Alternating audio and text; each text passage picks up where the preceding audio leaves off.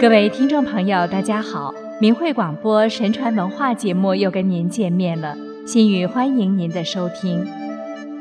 在前两期节目中，我们谈到中国古典传奇中的两个警示内涵：人生如梦和返本归真及相关的几个传奇故事。今天我们要跟大家分享的是另一个主题——天日昭昭。在道家的典籍中有这样一句话：“祸福无门，为人自招；善恶之报，如影随形。”这是说，人们如果行恶，就会为将来埋下祸患；如果行善，就会为将来积下福分。从前，向代志是袁州的官员，他的好友郑判官的妹妹嫁在袁州。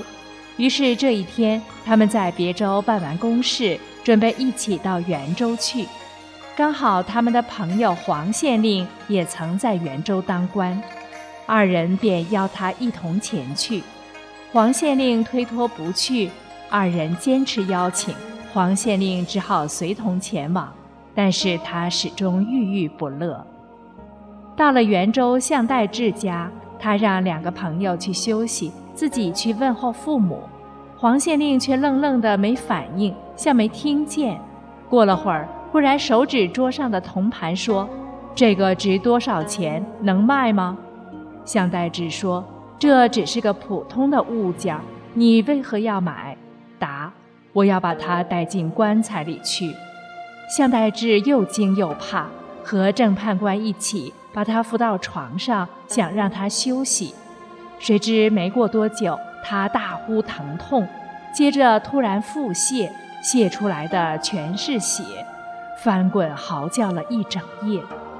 两个朋友见到他这样，说：“这个病很不妙，你有什么要嘱托我们的吗？”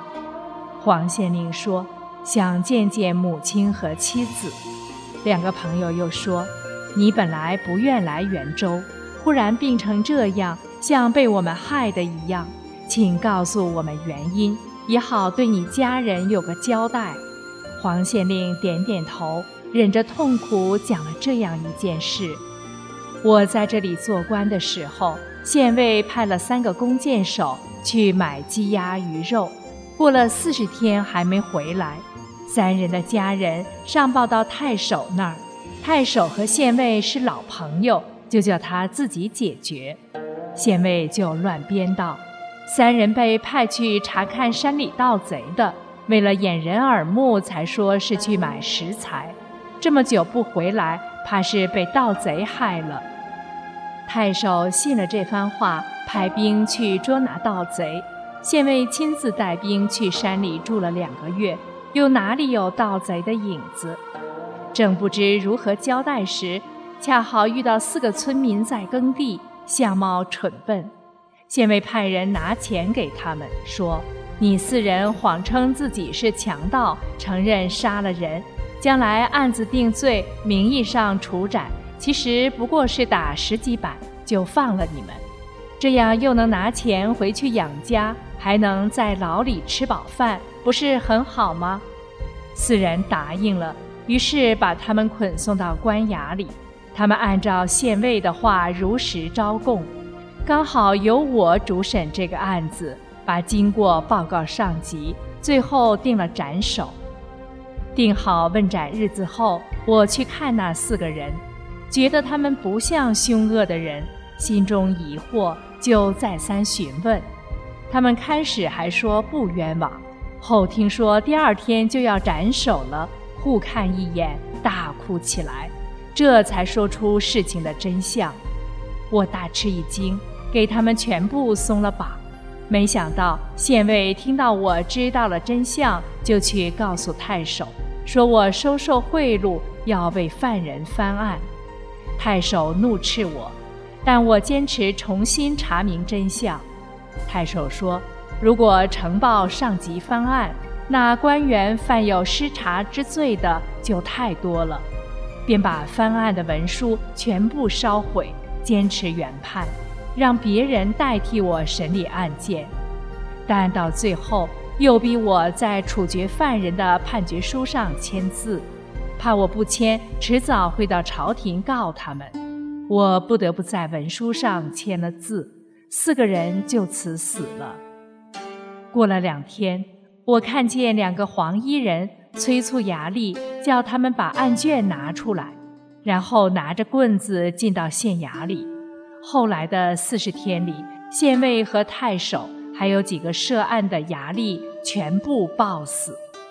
一天，我吃饭的时候，看见四个囚犯跪在那里说：“我们蒙冤而死，在天帝那里诉冤。几个恶人已经死了，本来要来逮捕您的。我们说您是好人，恳请天帝不要追究您。但是天帝说，假如这个人没有签字，你们就不会死。”所以这个人的罪过不能免，因为你们为他求情，所以可以延期三年。刚才我进来这个门的时候，就看见四个人等在这里了，叫我把亲人叫来诀别。我不想来，就是害怕这件事。三年期限已到，我还有什么话好说？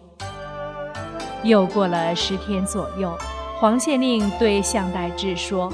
我母亲来了，请你替我准备轿子吧。向代志惊讶道：“你是如何知道的？”黄县令说：“那四人告诉我了。”于是坐上轿子，在院门外见到母亲，只来得及向她做了一揖，就死去了。这是一则名为圆周玉的宋代传奇故事，借古讽今。发人深省。在我们的一生中，常会面临一些重大的抉择。如果人们为了切身的利益而放弃了良知和正义，做出陷害他人的事情，必将会在未来得到恶报。看似偶然平常，其实真正是因果报应，天理循环。古代人的道德规范。给予他们判定善恶是非的标准。人生在世，并不是风过无痕的，相反，人的一言一行都有上天在关注着。正所谓“神目如电，天日昭昭”。《三国演义》中，奸臣董卓死后迁葬，天降大雨，平地水深数尺，霹雳震开其棺。尸首提出关外，以致三次改葬皆不能葬，灵皮碎骨，系为雷火消灭。书中说：“天之怒灼，可谓甚矣。”《说岳全传》中的秦桧卖国求荣，陷害岳飞，难逃报应。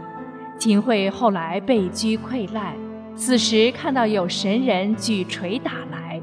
周围人都听到他喊饶命和铁锁声。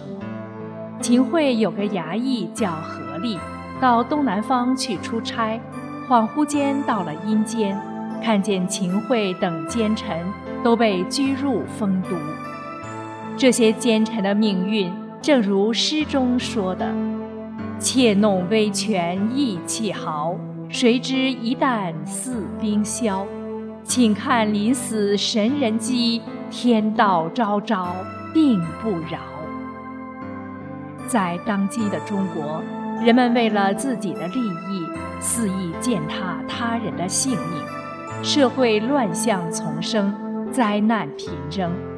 每一个阶层、每一种职业的人，都在面临着良知的考验。在麻木不仁、随波逐流的人群中。谁能挺身而出，仗义直言？谁能顺从良心，做出正确的选择？这些人一定能拥有美好的未来。正如古语说的：“战战青天不可欺，未曾举义以先知。